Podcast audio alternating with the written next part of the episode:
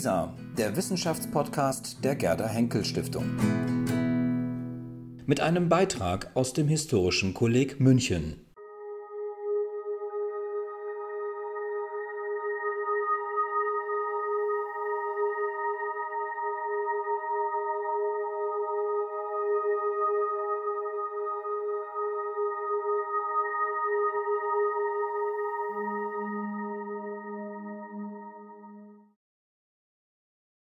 Dank, dass Sie heute an meinem Vortrag über meine Forschung an ein noch unerforschtes Vermächtnis der Napoleonischen Kriege teilnehmen. Mein Vergleich als gewählte deutsche Staaten zeigt, wie sehr dieser Krieg die Einstellung der Gesellschaft gegenüber Krieg und Soldaten neu geprägt haben. In den letzten zwei Jahrzehnten haben Historiker der Napoleonischen Kriege als ausschlaggebendes Ereignisse für die Weiterentwicklungen der Kriegshandwerk und der Kriegskultur identifiziert. Viele Historiker betrachten diese Kriege als den ersten modernen und zwar einige auch ersten totalen Krieg. Der langjährige Konflikt spielte eine umgestaltende Rolle innerhalb der deutschen Staaten, als das Heilige Römische Reich mit erweiternden Königreiche und territorialen äh, Territorialstaaten ersetzt wurde. Die Napoleonischen Kriege waren für die Bewohner der deutschen Staaten mit traumatischen Erfahrungen, aber auch mit neuen Möglichkeiten verbunden. Dennoch gibt es überraschende wenig Studien darüber, wie die über zwei Jahrzehnte dauernde Konflikt das Militär und die Zivilgesellschaft verändert hat. Meine Untersuchung zeigt, wie unterschiedlich die Soldatenhandwerk in Öffentlichkeit wahrgenommen würde. Meine Untersuchung lässt zudem die komplexen Mechanismen, Mechanismen erkennen, die, denen die Kriegserfahrungen eine Militarisierung der Gesellschaft in Frage stellte, während sie paradoxerweise die symbolische, äh, symbolische Bedeutung des Militärs in öffentlichen Rituellen unterstreichen. In den letzten zwei Jahrhunderten haben Historiker die napoleonischen Kriege verherrlicht und romantisiert.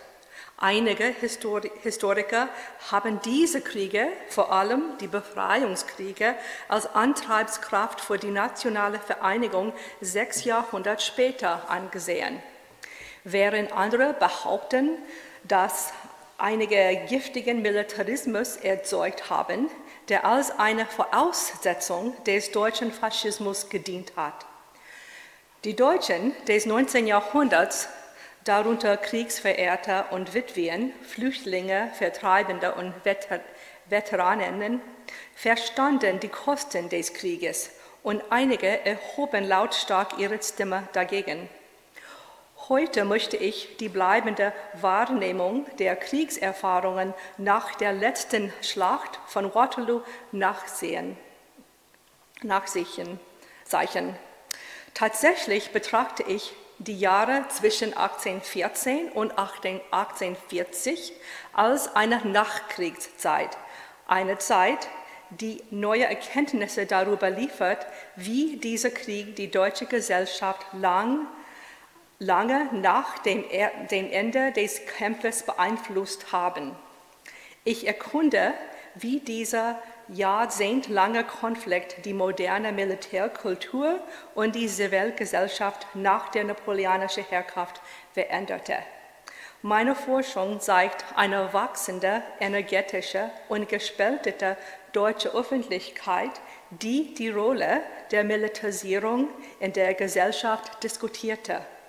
Die Deutschen sprachen und schreiben viel über die bleibenden Konflikte des Krieges und griffen gleichermaßen gleichermaßen auf Kriegserzählungen von Not und Sieg zurück. Diese Nachkriegsdiskussionen zeigen eine entscheidende, moderne und mehrdeutige Antwort auf Soldaten und Veteranen nach dem Krieg. Quellen vermitteln offen Feindlichkeit, Feindlichkeit, ähm, Feindseligkeit gegenüber dem Krieg und seine Schrecken, traumatische Erinnerung an die militärische Besetzung und den wirtschaftlichen Niedergang, eine öffentliche Abnehmung gegen den Wehrpflicht und den Staat, staatlichen Widerstand, Veteranen und ihre Angehörigen nach dem Konflikt zu unterstützen. Es ist wichtig, sich an die Länge, Intensität und Gewalt der napoleonischen Kriege zu erinnern, wie hier in der Schlacht von Leipzig dargestellt. Für die Zeitgenossen Deutsche waren sie beeindruckend, tödlich und in Bezug auf Leben und Material äußerst kostspielig. Aufgrund der Ausübung der Wehrpflicht nach 1806 waren die Kriege auch zunehmende Volkskriege. Als die Wehrpflicht die Armeen erweiterte, wurden die Kriegserfahrungen der Soldaten umgewandelt. Auf der einen Seite wurden die Beziehungen zwischen der Zivilgesellschaft und dem Militär stärker. Auf der anderen Seite erlebten die Armeen eine höhere Anzahl von, an Toten und längere Feldzüge. Kriegserfahrungen bedeuten mehr als nur Kampf und seine entsetzlichen Folgen. Und es ist wichtig, voll die Zivilkriegsbelastungen anzuerkennen.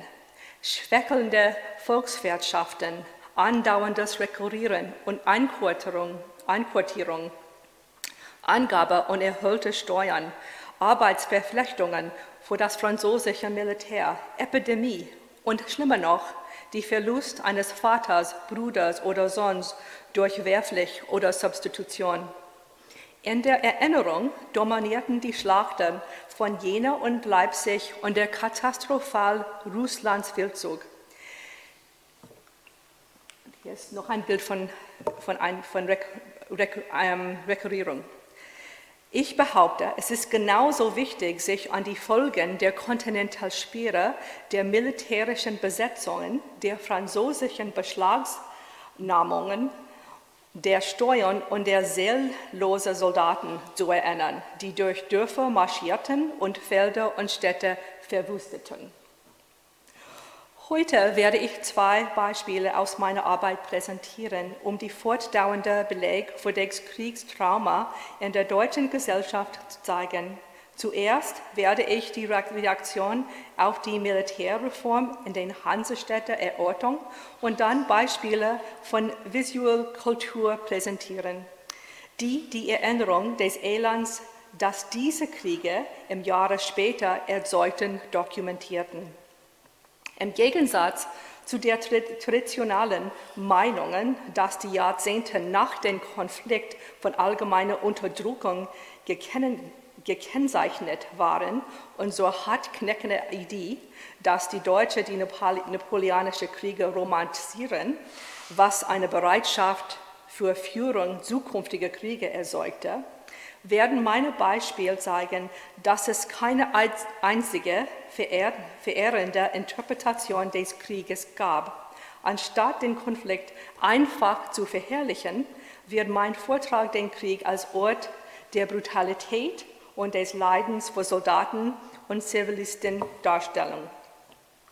Meine Forschung untersucht eine Auswahl der 38 souveränen Staaten im Deutschen Bund um ein besseres Verständnis von Mitteleuropa zu bieten, als die traditionelle Darstellung des monarchischen Preußen als die typische Erfahrung der Deutschen in den, Jahr, in den Jahrhundert, Jahrzehnten nach dem Krieg leistet.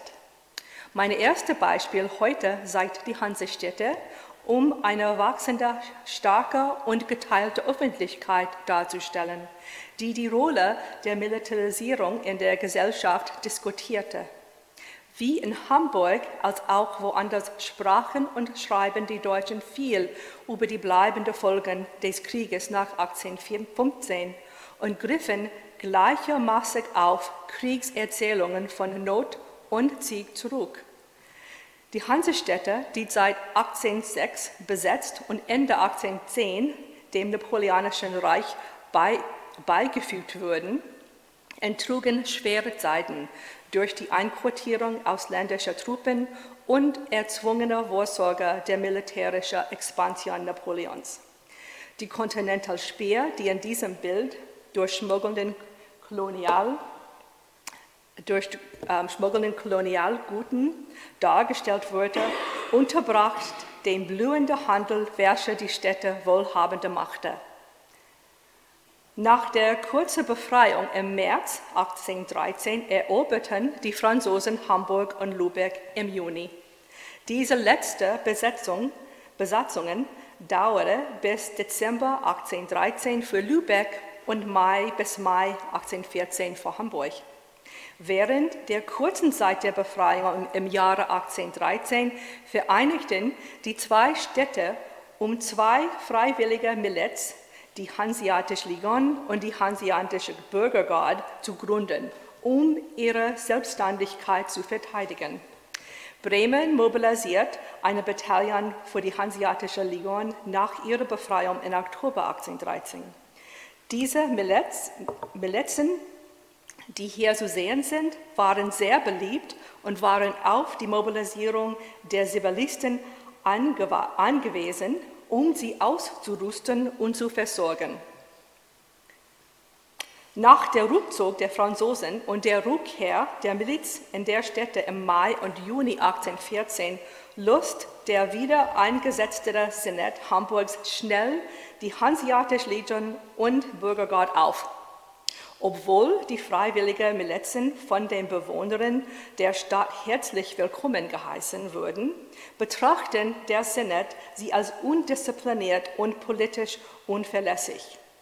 Die öffentliche Diskussion über Militärreform begann mit der Frage in, diesen, in dieser gleichen Zeit nach dem Hamburger Befestigung, die um 800 II abgerissen wurde, um die Neutralität der Stadt zu demonstrieren und dann unter französischen Besetzungen wieder aufgebaut äh, zu, zu werden, wie hier. Direkt nachdem die Franzosen Hamburg verlassen hatten, kam in der Presse die Frage nach der Entmilitarisierung der Stadt auf. In der Broschüre über die Befestigung und Bewaffnung großer Handelsstädte aus dem Jahre 1814 verörterte der Autor die Debatten über die Verstärkung der Stadtmauern in der, un, in der unbeständigen Nachkriegsatmosphäre der Stadt, die von dauernden Folgen des Krieges und der Transformation in der Politik geprägt war. Dieser Flugblätterschreiber argumentierte gegen die Befestungen der Hansestädte und vergleicht die zwei städtlichen Kulturen. Er zog ein offenen, friedlicher, kommerziell aktiv, bürgerlich gesinnt und fortschrittlicher Handelsstaat, den befruchten Schrecken des Drills, der Faulheit, Faulheit und der Ausschweifung einer militärischen befestigten Staat vor. Diese Vision des Handels als Garant der Neutralität und Sicherheit der, Hanse, der Hansestädte war alt, obwohl die Besetzung der Städte durch die Franzosen im Jahre 1806 ihre Wirkung, Wirkungslosigkeit zeigte. Die Aussicht auf ein aktives Militär erinnerte jedoch an die französische Besetzung und Ausbeutung und den wirtschaftlichen Verfall, der durch die Continental Spear verursachte würde. Mitglieder der Hamburger Senats betrachten eine Handelsstadt als nicht vereinbar mit der Befestigung. In der Tat glaubten sie, dass die militärische Präsenz den Handel sehr stören könnte. Wohlstand könnte nur eine Entmilitarisierung Umgebung stattfinden. Innerhalb weniger Wochen nach der Auflösung der Hanseatische Legion und Bürgergarde im September 1814 erreichten alle drei Städte eine Bürgermilitär, um die öffentliche Ordnung aufrecht, öffentliche Ordnung aufrecht zu erhalten und die Stadttore zu überwachen. Das Bürgermilitär, das hier Jahrzehnten später mehr als Polizei als eine Militäreinheit dargestellt wurde, wurde in den Nachkriegsjahren zu einer Quelle von öffentlichen Debatten über die Natur der Bürgersoldaten in den republikanischen Stadtstaaten. Laut der Wehrordnung und Kriegsverfassung des Bundes von 1821 musste außerdem jeder Staat einen Teil ihrer Bevölkerung zur Bildung eine, eines Kontingents beisteuern. Junge Männer im Alter von 20 bis 25 Jahren sollten in den Kontingent für maximal drei Jahre dienen. Beide Militäreinheiten wurden zum Diskussionsthema, da einige Bürger für eine fortschrittliche Militärreform waren, während andere versuchten, die beruflichen Lebensgründe und die bürgerliche Kultur vor übermäßigen militärischen Aufgaben zu schützen. Gegner einer lokal stehenden Armee dagegen sahen in einer Militärpräsenz im Friedenszeiten keinen positiven Zweck. Sie unterschieden zwischen einem freiwilligen Kampf für die Staat und Familien, so wie in 1813 getan wurde, und einen Militärdienst in Friedensseite, der unnötig und kostspielig scheint. Diese Befürchtung gegenüber den Geist des Militärs, die durch die jüngste militärische Besetzung gefördert wurde, trug den Sieg davon. Die öffentliche Diskussion über, die, über eine Militärreform verdeutlichen, inwieweit Kriegserfahrungen zum gesellschaftlichen Diskurs über die zukünftige Sicherheit und innere Ordnung der Stadt beigetragen haben. Zum Beispiel Hofenreformer, die stolz darauf waren, dass ihre Städte 1813 freiwilliger Miliz bilden konnten, die 1814 zur Befreiung beitrugen, das neue Bürgermilitär zu einem modernen Militär zu entwickeln, das Waffentraining, Übung und militärische Disziplin beinhaltete. Die Anhänger und deren Offizier betrachten das neue Bürgermilitär als Vermächtnisse der hanseatischen Bürgergarde.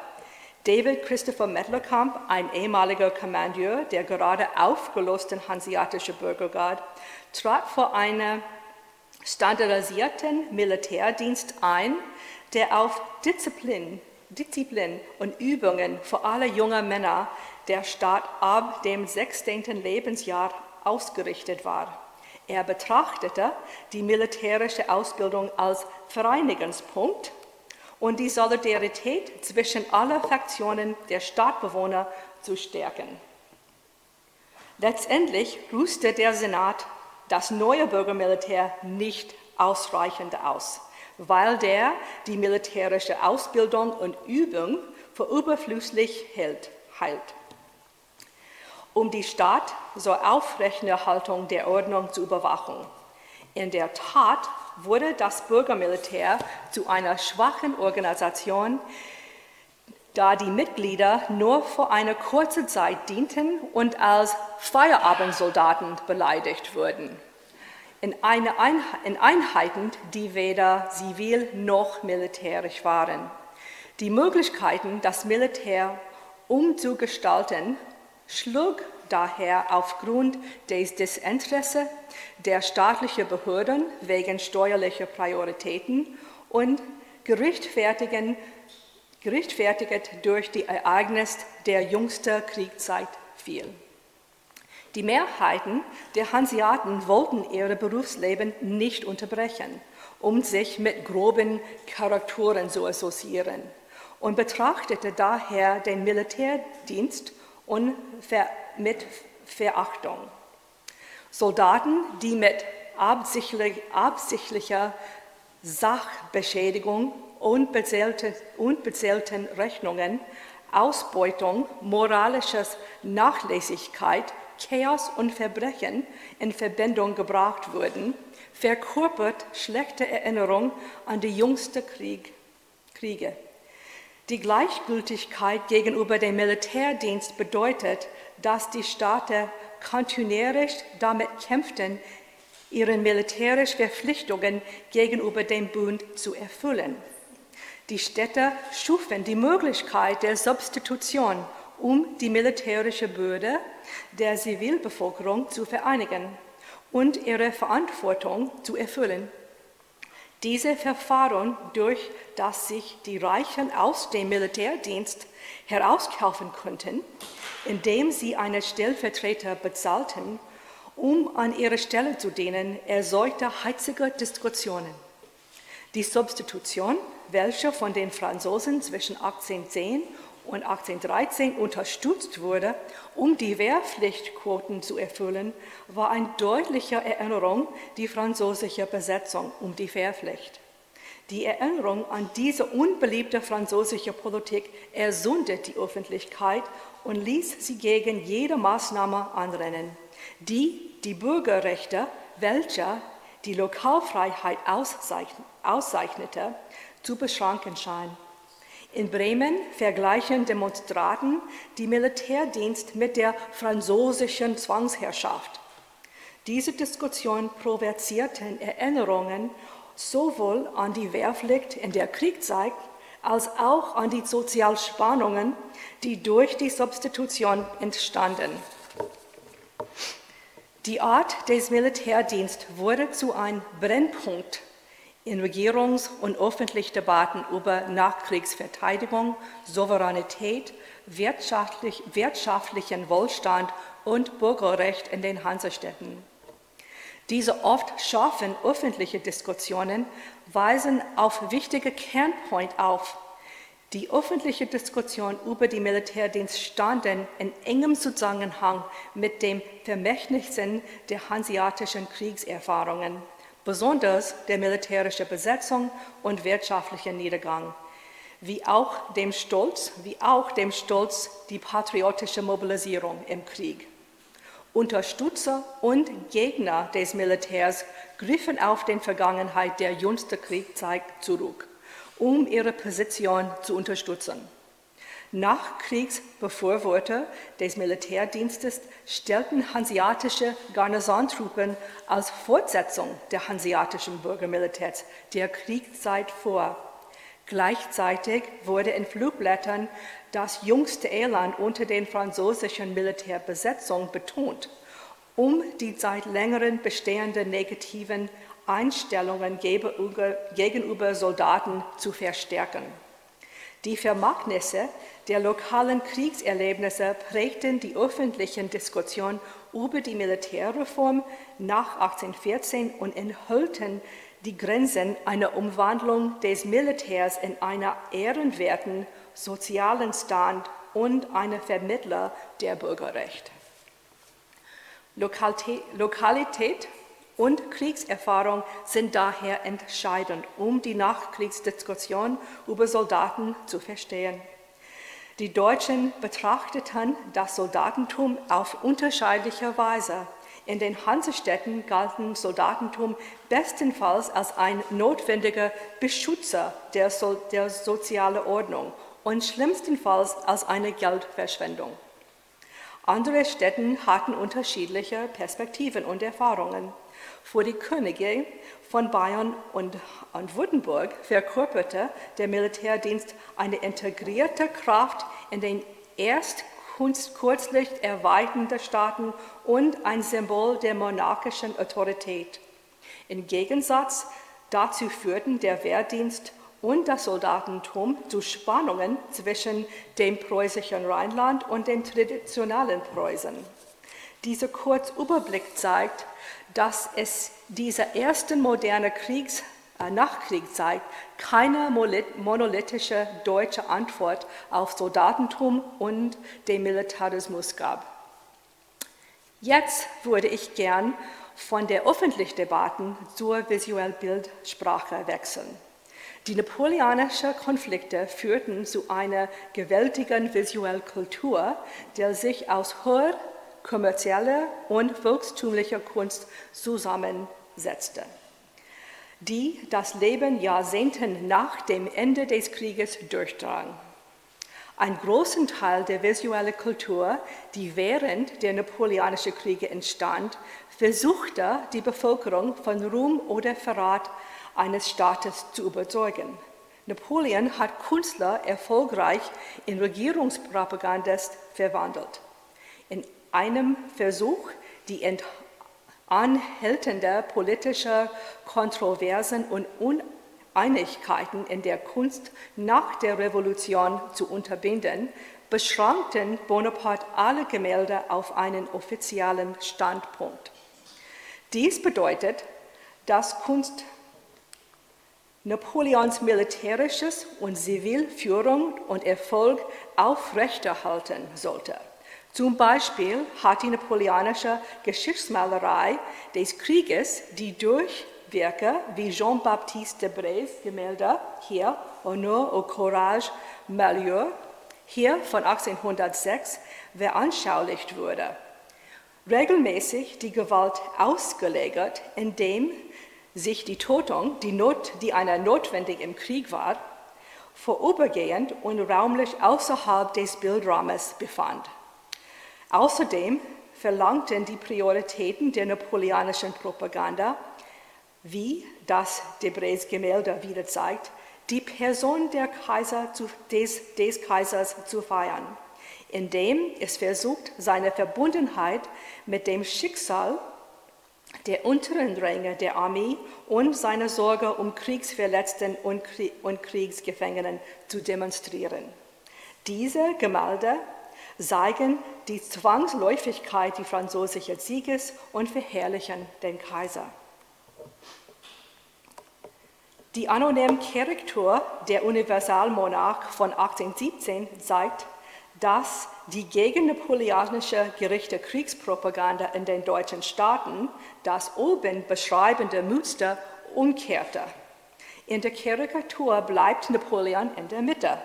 Aber anstatt der Mut seine Soldaten zu begrüßen und Mitgefühl vor ihrer Notlage auszudrücken, sitzt er auf einem Thron von Tottkopfen, die die Namen seiner berühmten Opfer tragen.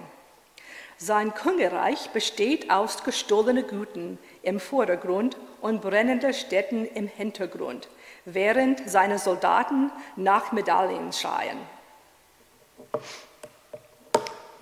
Das Idol der Franzosen, eine enorme deutsche Kopie aus dem Jahre 1815 eines Druck von Thomas Rawlinson, stellt Napoleon wieder in die Mitte oben auf abgetrennten Kopfen umgeben von den Schrecken des Krieges. Tote und Verwundete liegen im Vordergrund, unter ihnen ihre Körper eines Soldaten und der abgetrennte Kopf. Im Hintergrund brennen englische Waren, eine Erinnerung an Napoleons Handelskrieg, der in ganz Mitteleuropa unermessliche Elend ärgert. Im Gegensatz zu Debrés verdrängter Gewalt und der feierlichen Überholung Napoleons betonen diese Bilder Bonapartes Gleichgültigkeit gegenüber dem Leid der Europäer unter seiner Herrschaft, genauso wie jener Franzosen, die sterben, um sein Reich und seine Macht zu erweitern. Karikaturen von Napoleon wie diese breiteten sich im letzten Jahren des Krieges stark aus und betonen seine Brutalität in visueller Hinsicht diese Drucke repräsentieren die deutsche Kriegspropaganda, die davor bestimmt war, große Teil der Bevölkerung zu Kampf gegen Bonaparte und die Franzosen zu motivieren. In einem Zeitalter, wo der Fotografie bitten, in einem Zeitalter vor der Fotografie bitten Skizzen und Skizzenbücher von nicht ausgebildeten und ausgebildeten Künstlern die einzige relativ unmittelbare visuelle Einblick in die Brutalität der Krieg. Ich möchte die Arbeiten von drei Künstlern vorstellen, die den Kampf in den Schlagfeld erlebt, aufgezeichnet und vermittelt haben. Christian von Martens, Albrecht Adam und Peter von Hess. Ihre Arbeit ist von Bedeutung von ihrer Darstellung der Kriege und ihrer Weiterverbreitungen im Deutschen Bund. Im Deutschen Bund. Christian Martens, hier in einem Selbstporträt zu sehen, trat 1811 in den Königreich Württemberg in den Militärdienst ein, was damals ein Mitglied des Rheinbundes und ein Verbunter Napoleons war. Kurz nach dem Einmarsch in Russland wurde Martins zum Leutnant befördert. Nachdem kämpfte Martins in den antinapoleonischen Kriegen 1814 und 15 als Oberleutnant und setzte, sich, setzte seinen Militärdienst nach den Kriegen bis 1853 fort. Martins dokumentierten einen russischen Angriff auf seine Einheit, die, die nach ihrem katastrophalen Rückzug aus Russland im Oktober 1812 in Überfall bei Borosek. Im Gegensatz zu Debrets Bilder von den heldenhaften napoleonischen Kriegsführung ist der Kaiser nirgends zu sehen.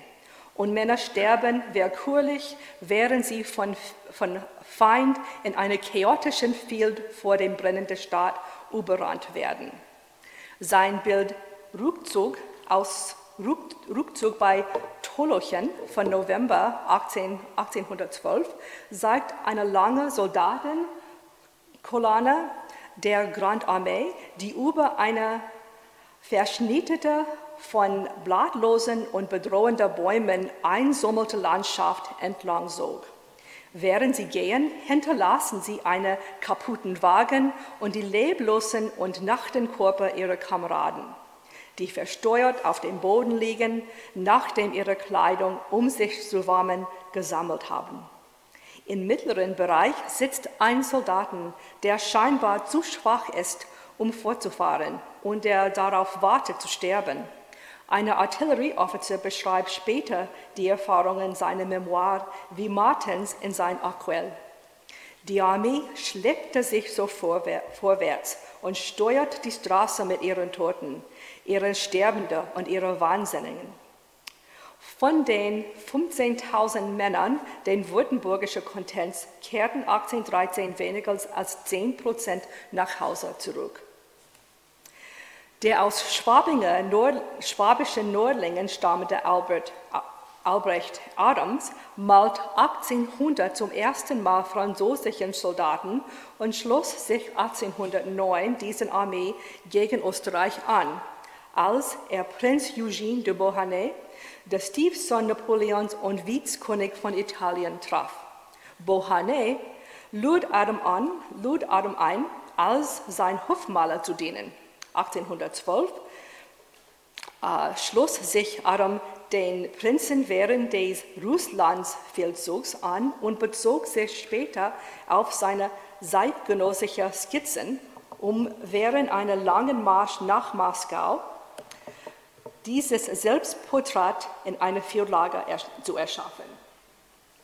Nachdem er die diplomierten Ort, die steigende Verschlechterung der Grand Armee und das Elend von Zivilisten und Soldaten im Krieg in seinen Skizzen aufzeichnet, quittierte eine depressiv Adam den Dienst in der französischen Armee in Moskau und kehrte im September nach München zurück. Für seine Arbeit, vor allem Schlachtszene, fand Adam nach 1815 viele Förderer des Hofs, darunter der bayerische König und die Familien Wrede, Thurnen-Taxig und Metternich. Von 1827 bis 1833 kehrte Adam zu, zu, seinen inzwischen verlorenen Skizzen seiner russischen Feldzeug zurück, um eine Reihe von Drucken zu arbeiten die von dem Vormarsch der Grand Armee nach Moskau berichten. Und diesem Bild stellte den, stellte den Tag nach der Schlacht von Borodino, wo die Grand Armee mehr als 30.000 Männer verlor. Drei Kavalleristen besuchen das Schlagfeld, das Adam in seinem eigenen Tagebuch, ähm, eigenen Text als mit Toten und Verwundeten über Saat beschreibt. Er fügte hinzu, es gab Teile des Feldes, wo ein explodierende Kugel ganz Reihen von Männern und Pferden niedergeschlagen hätte. Tatsächlich lagen Körper und Materialstück, die durch Granaten zerfilzt wurden, verstört im Vordergrund. Andere Leichen und Kadaver lagen verstört im Hintergrund. Pferdkadaver wurden sogar zu einem Leitmotiv im Druck, der Druck. In Moskau beschreibt Adams den Verlust der Ordnung unter den Soldaten. Er schreibt, es war eine Armee, der sich zuvor durch ihre gut kriegerischen Haltung und ihre Aussehen, ihre Lieben zum Befehl, ihr Gefühl von Heldentum und Ehre ausgezeichnete. Jetzt war sie empört zu sehen. In dem Bild plundern und kämpfen die Soldaten im mittleren Teil, während derjenigen im Vordergrund zu betrunken sind, um zu stehen. Adams Abschau vor der Kriegsverlauf und der französischen Armee unterstreicht, dass der russischen Feldzeug einen Wendepunkt und die Beziehungen der Verbundenen den Rheinbundes mit Napoleon kennzeichneten. Letztlich schuf Adam seinen beliebten Druck fast 15 Jahre nach dem Ende der Kriege und unterstreicht, dass das hässliche Elan die bewaffnete Konflikts allgegenwärtig in den öffentlichen Gedächtnis bleibt. Der aus der Düsseldorf stammende Peter von Hess, der hier im Porträt seiner Brüder zu sehen ist, studierte ab 1809 Landschaftsmalerei in München, wurde 1820 bayerischer Hofmaler, Hofmaler und später zu einem der berühmtesten Schlacht, Schlachtenmaler Bayerns. Der prägende Moment seiner Karriere kam 1813, als er den königlich bayerischen Armee beitrat und den Krieg der Abteilung der Fieldmarschalls Graf Breda aufzeichnete und malte. Er erlebte die Schlacht von Hanau, schloss sich Werder im Feldzeug nach Frankreich an und blieb als Unterleutnant in Paris als Teil der Besetzungsmacht. Während seines Dienstes skizziere er Soldaten, Offiziere und Ansichten von französischen Städten, die er in einem begleitenden Tagebuch beschreibt. Zum Beispiel zeigte er irgendwann zwischen 1813 und 15 den schlafenden österreichischen Infanterist, der so tief schlaft, dass er tot scheint. Nach dem Krieg Krieg schreibt er Aufsätze und Schufgemälde, von denen sich viele auf die Gewaltigkeit zeigen Zivilisten und Soldaten bezogen, welche auf seine Skizzen und militärische Erfahrung beruhen. Das Bild Don Kasaken umrumpeln ein französisches Dorf von 1818 zeigt zwei Kosaken, die die französische Linie überschreiten haben und Zivilisten in einer Dorfstraße überraschen und niedertreten. Soldaten fallen verwundet im Hintergrund und ein Zivilisten kollabiert mit dem Gesicht nach unten im Vordergrund. Hess bereift sich auf seine Kriegserfahrungen, um Schlachten zu malen, die er nicht wie der, äh, die er nicht wie der Schlacht bei Leipzig erlebte. Seine Herangehensweise war es, sich konsequent auf das kleinste Detail und informelle Darstellung von Zusammenhang kämpfender Soldaten und Offizieren zu konzentrieren, welcher das neue Natur der napoleonischen Kriegen, Kriege als Kriege der Menschen zeigt. Im Gegensatz zu Debrés Bild das Napoleon und seinen Stab von seinen Soldaten unterscheidet, sind die Offiziere, Soldaten und Zivilisten auf Hesses Bild nicht zu unterscheiden, was man in der Mitte um die Kanonen hierum deutlich sehen kann, womit er die Geschichte der Schlacht in anekdotischen Bildern erzählt. Normalerweise fertigt er Skizzen von Gruppen an, die er auf die Leinwand übertrug, wo sein Bild verwundeter Soldat. Hier. Wie diese Studie, Studie andeutet, hat Hess die Gewalt und ihre Folgen im Vorlauf seiner Aufsätze als eine Reihe von Vignetten verwoben, die die Kosten des Krieges unterstreichen. Die Städte waren natürlich direkt von napoleonischen Kriegen betroffen und städtische Chronisten richten ihre Aufmerksamkeit auf die Brutalität des Krieges, als die Schlachtenfelder nach dem Kampf der Stadt überlassen wurden und als sie sich als Kämpfer an den Handelskrieg beteiligten. Christian Gottfried Heinrich Geisler aus Leipzig und die Surbrüder aus Hamburg stellen, stellten Werke hier, die zeigen, wie die Kriege ihre Städte und Gesellschaften veränderte. Geisler, der Sohn eines Leipziger Goldschmiedes, war ein bekannter Grafiker und Zeichner, der an der Leipziger Kunstakademie studierte. Am bekanntesten, am bekanntesten ist er als Leipziger Chronist während der Franzosenzeit und der Schlag bei Leipzig. Er produzierte mehrere Serien und einzelne Bilder, die Momente aus der Schlag repräsentierten, was die schreckliche Natur betont. Im Bild, in diesem Bild Geisler, stellt Geisler Bauern dar, die den Lauf der Schlacht von ihrem Dach ausfolgen, ausverfolgen, was wir uns nur durch Rauch am Horizont vorstellen könnten. Während der Schlacht brannten über 20 Dörfer um Leipzig und nach dem Tumult plünderten räuberlich Truppen aller Nationen skrupellos und ließen nicht vor sie zurückkehrende Bevölkerung übrig. Einwohner und Bauern berichten über den Verlust der ganzen Ernten, inklusive der Samen vor den Frühjahrsbepflanzungen, Pferde, Rinder, Schafe, Schweine und Gänse und auch Sachschäden und die Zerstörung von Häusern, Scheunen, Schulen und Kirchen. Auf andere Bildern, wie hier, vermittelt er das enorme Ausmaß des Kämpfes, was die Verwirrung und das Massaker im Vordergrund und Mittelgrund unterstreicht. unterstreicht. Das große Rabenmahl bei Leipzig zeigt die Zerstörung und den Tod der Schlacht bei Leipzig, als die Raben Bonaparte eine Dankschreibung für ihre Festmahlübergebung. Die Raben fressen an nachten Leichen und Pferdkadavers, die ein festendlosen Feld bevölkern, das die ungefähr mehr als 100.000 Toten und Verletzten nach diesem Massaker darstellt. Die größte und tödlichste Schlag in Europa vor dem Ersten Weltkrieg. Der Blick auf das Schlagfeld von der Randstädtlichen Tour am 20. Oktober zeigt der vorstörende Auswirkung von vier Tagen des Kampfes und der Plünderung.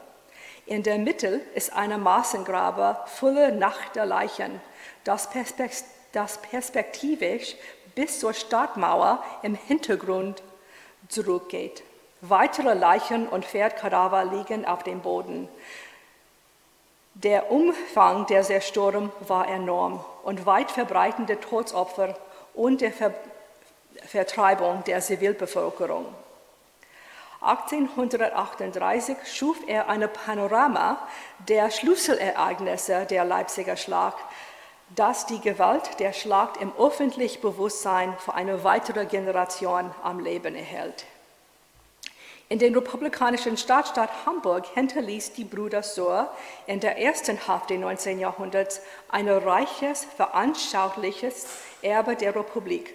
Alle drei Künstler, Christoph, Cornelius und Peter, produzieren Hunderte von Lithografien, Grafiken, Zeichnungen, Drücke, Radierung, Bände von gesammelter Illustration und ein Panorama von Hamburg das die Stadt und ihre Bewohner in der ersten Hälfte des 19. Jahrhunderts, den ersten, des, 9, des ersten Hälfte des 19. Jahrhunderts abbilden. Von allen Brüdern wurde Christoph so allein in akademischer Künstler ausgebildet und war um 1790 ein bekannter Porträtmaler sowie ein Chronist der Einwohner seiner Stadt. Cornelius arbeitet seinem Bruder als Zeichner, Radierer und Schuffer an beliebten Panoramas. In den 1830er Jahren veröffentlichte Peter Darstellungen von historischer und städtlicher Szenen Hamburgs im Folioformat und diese Werke wurden weit verbreitet, weit über den Stadtstaat hinaus berühmt. Die Brüder Sohr stellen Hamburg als Opfer des Handelskrieges und der französischen Militärherrschaft dar. Die Verbrennung der britische Waren betont, dass Hamburg und seine Bevölkerung Opfer einer anderen Art von Kriegsgewalt waren als französische Soldaten, die von Schmugglern beschlagnahmten englische Waren zerstörten. Diese Taktik wurde von den Franzosen angewandt, um Napoleons Kontinentalspeer durchzusetzen, die den Handel in der Hanselhafenstadt ruiniert und die Einwohner arm machte. Eine Transport zeigte die Vertreibungen, Vertreibung von über 22.000 der ärmsten und schwächsten Bewohner Hamburgs ohne Vorsorgen aus der Stadt als sich die französische Besatz, Besatzungsarmee auf eine Belagerung vorbereitete. Im Vorgrund des Drucks verlassen behinderte, arme, alte und junge Menschen Hamburg in einer Parade des Elends. Tausende dieser Vertreibenden starben aufgrund des bitter, bitterkaltwetters, an Krankheiten und Hunger. Mehr als Elftausende wurden in einem Massengrab in der Nähe von Hamburgs dänischen Nachbarn, Nachbarnort Altona beerdigt. Die Brüder Sohr zeichnen auch die Soldatentum Hamburg, einschließlich die Hansatische Legion, die ihre Stadt vor den Franzosen verteidigen wollte. Kosaken halfen bei der Befreiung der Stadt und die Brüder Sohr stellten im Gegensatz ihre Besetzung der Stadt in den Jahren 1814 und 15 dar. Doch wurden die Beziehungen zwischen der Bevölkerung und ihrer Befreiern immer mehr angespannt. Der Bürgermeister einer kleinen Stadt vor der Türen Hamburgs drückte es im Dezember 1814 am besten aus. Was die Franzosen uns hinterlassen haben, nehmen die Russen bis zum letzten Stück Brot und Feuerholz. Staatliche Chronisten enthüllen, wie Städte, die von Feinden und Verbündeten gleichmäßig verübt wurden, lieten. Diese Erfahrung wurde Jahre, jahrzehntelang in der Öffentlichkeit durch den Handel mit Druck lebendig gehalten. Votive-Tafeln bitten eine interessante Kontrapunkt zu Bildern, die von den napoleonischen Kriegen inspiriert wurden. Die Zivilbevölkerung in den katholischen süddeutschen Bundesländern waren mit jahrelanger Unglück konfrontiert, da räuberlich und plünderisch Armee von aller Seiten Nährung und Weh beschlagnahmten und einheimliche Sonne zum Militärdienst zwang verpflichten. Sowohl Gemeinden als auch Einzelpersonen beauftragten Votivtafeln zur Danksagung für die Rettung ihrer Dorfs, ihrer Häuser, ihrer Rinder und ihrer Kinder nach Konflikten oder durchziehender Armeen. Nach der Fertigstellung einer Votivtafel zog die Gemeinde damit zum Ort des Wunders und hing das Bild dann in eine nachlehrende Kapelle. Votiv von der Gemeinde Keiming zeigte der heilige Dreifaltigkeit, Maria, Johannes der Täufer und die heilige Florian, Sebastian und Leonard, die in den Himmel über Cheming seine Kirche, geordnete Felder und gepflegte Häuser schweben. Unterhalb der irdischen Welt dankt ein Text Maria für die Rettung der Gemeinschaft vor den vielen Gefahren, die von der französischen Armee ausgingen, die in der Region durchzogen. Plundern, Gewalt, ansteckende Krankheiten und Zerstörung. Einzelne Personen haben außerdem Votivtafeln aus der Dankbarkeit beauftragt. Die Votivtafel des Jakob Wimmer zeigt die Jungfrau und das Kind über Jakob wachen während er seinem Bruder in seinem Militärkrankenhaus in Polensk bei Rückzug aus Russland einen letzten Abschiedsgruß gibt. Der Text dankt der Jungfrau Maria davor, Jakobs Leben gerettet zu haben und ihm es möglich gemacht hat, ein letztes Mal seinem verwundeten Bruder zu sehen, bevor er starb. Familien und Veteranen haben jahrzehntelang nach dem Kriegsende damit weitergemacht, Votivtafeln den verlorenen Angehörigkeiten und Kameraden zu wenden. Die Totentafel für Hans Huber seit, aus 1825 seit die russische Feldzeug verlorene Soldaten, der auf dem Knie setzt, unter den guten Blick Gottes und seine Erlösung darstellt. 91 Prozent der bayerischen Soldaten starben im Russlandfeldzug aufgrund von Hunger, Krankheit und Erfrieren. Im Denkmal wendeten bayerische Veteranen des russischen Feldzuges der Jungfrau Maria 1834 dieses Bild und danken ihr für ihre Überlebung und erden ihren Befehlsgeber General de Roy, der in August 1812 zusammen mit vielen Männern in den ersten Schlacht von Polast starb. Der Katholik, der Katholiken haben diese Bilder in der Ausübung der Frömmigkeit geschaffen und benutzt. Aber diese Taten dienen auch als ritualisierten Erinnerungen an die Gewalt der Kriege, die in kleinen ländlichen Gemeinden stattfinden. Gedanktafeln in Kirchen und Denkmale Erinnerung an Kriegsverluste, vor allem in protestantischen Regionen. Bronzefarbenen Gedenktafel an der Hauptmauer der Kirchen in vielen Städten und Ortschaften trugen die Namen der gefallenen Soldaten aus ihren Gemeinden. 1816 fing Preußen mit diesem Brauch an, der sich weiter bis nach Hessen, Bayern und den Hansestädten verbreitete. In Hamburg wurde im Oktober 1817 in der St. Michaeliskirche eine Bronzegedenktafel, die hier abgebildet ist, mit dem gefallenen Hamburger Milizsoldaten geweiht. Drei Monate später, im Dezember 1817, wähnte die St. Petriskirche eine Gedenkplatte ein, die den 11.000 toten Vertreibenden gewidmet ist. Und in 1823 brachte sie eine andere Gedenkplakaten an, die desjenigen ehrt, die während der Epidemie von 1813 bis 14 die kranken, vertreibenen Hamburger halfen. Das Gedenken an den Krieg, das sich hauptsächlich in Kirchen abspielt, wurde nach 1817 zum einem Ritual in dem eine Gedankgottesdienst, eine Sammlung vor die Invaliden und überlegenen Familienmitglieder der Verstorbenen und auch dazu Militärparaden, Fahnenwehen und eine freiwillige Beleuchterungszeremonie einbezogen wurden. Gedenkgottesdienste fanden fast jedes Jahr auf ähnliche Weise in vielen deutschen Staaten statt. Zwischen 1814 und 19 rief der Publizist Ernst Moritz Arndt zu einem jährlichen eine jährliche Nationalfest der Deutschen und ein Nationaldenkmal außerhalb Leipzig auf, um den Völkerschlag zu feiern und um die Deutschen zu vereinen.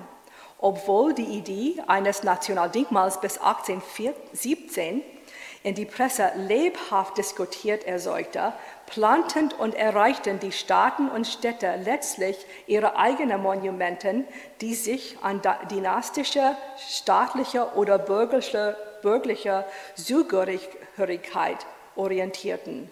Allerdings verkörperte der Denkmalbau in den Jahren nach dem Krieg individuelle oder kollektive Bemühungen, die Toten, das Militär und Zivilisten herauszustellen wie es in den Hamburger Kirchentafeln belegt ist.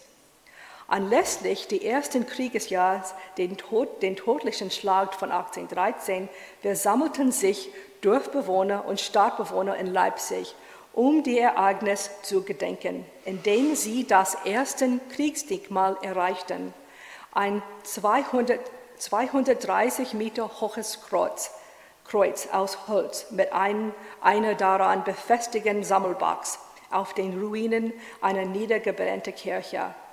Danach kennzeichnet Gedanktafel und Steinen wichtiger Moment der Schlacht und Massengrabe in der Stadtumgebung. Im Jahre 1845 sponserte den Landeigentümer Karl Lampe den Bau eines Kugeldenkmals auf der Milchinsel, der Teil der Stadt der früh von den Alliierten besetzt wurde und auch als Grab von 126 Soldaten diente. Gedenkstätte, wo Soldaten, äh, die im Kampf oder durch ansteckende Krankheiten gestorben und in Massengräber beerdigt wurden, wurden zum ersten Mal während und nach der Napoleonischen Kriege entwickelt. Das älteste Kriegesdenkmal in Freiburg, das Fünfwundkreuz, das hier zu sehen ist, kennzeichnet das Grab tausender Soldaten und Zivilisten, die durch ansteckende Krankheit ums Leben kamen, als die Stadt als Sammelstelle für alliierten Armee dienten. Bayern, Württemberger, Österreicher und Russen waren zwischen Dezember 1813 und August 1814 auf dem Weg nach Frankreich. In Hamburg lag das wichtige Kriegsdenkmal vor den Stadttouren und war Zivilisten gewidmet. Die Patriotische Gesellschaft der Stadt sammelten Gelder, Gelder und die Stelle des Massengrabes von den Vertreibenden von 1813-14 in der Nähe von Altona zu kaufen. Ein Jahr später widmet Friedrich Johann Lorenz Mayer, Sekretär der Patriotischen Gesellschaft, die Gedenkstätte zu vertreibenden Hamburger. Und besonders der elftausende Menschen in Massengrab und lobte seine Landsleute in Harburg und Altona, die sich um Lebendigen kümmerten. Die gute Besuch Erweihungsfeier schloss viele kürzlich zurückkehrte Vertreibende ein, andere, die nachstehende Menschen verloren hatten und Mitglieder der Gemeinschaft, die zu ihnen zu Hilfe gekommen waren. Zum ersten Mal in der Geschichte der Stadt nahm eine so große Bevölkerung an einer Gedankfeier teil. Zusammenfassend lässt sich sagen, dass Memoiren in der Kriegszeit, in den Jahrzehnten nach dem Krieg, sehr beliebt waren, während andere Erinnerungen an das Elend des Krieges in den Jahren nach 1815 in der Öffentlichkeit zu hören, lesen und zu sehen waren. In den Debatten über Soldaten in Hamburg und die in der großen Vielfalt der Bild- und Monumentalkultur in den deutschen Bundesländern erinnerten Text und Bild die Deutschen an die Gewalt, Brutalität, äh, Leid und Not des Krieges. Dieses Vermachtnis der Kriege schloss eine einzige romanisch oder glorreiche Interpretation des Konflikts eindeutig aus. Diese Debatten und Bilder durchdrangen die deutsche Gesellschaft jahrzehntelang nach dem Ende des Kampfes. Angesichts der Rolle, die die Napoleonischen Kriege bei der Mythenbildung im Zusammenhang des deutschen Nationalismus und des Staatenaufbaus spielten, es ist, kein, es ist nicht wunderlich, dass die meisten von uns mit dem romantischen, heldenhaft Erzählungen und Bildern des 200 Jahre alten Konflikts besser vertraut sind, als mit denen, die wir heute gesehen haben.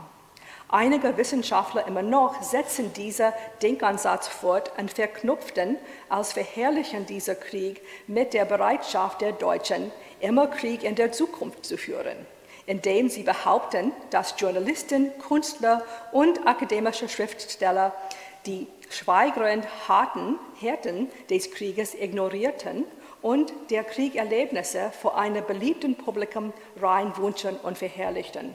Ich hoffe, mein Vortrag hat heute gezeigt, dass die deutsche Gesellschaft nach 1814 und 15 die Kosten der napoleonischen Kriege ansprach und anerkannt und dazu beitrug, dass die Zeitgenossinnen die komplexe Rolle des Soldatentums in der Zivilgesellschaft auf verschiedene Weise betrachteten. Vielen Dank für Ihre Aufmerksamkeit.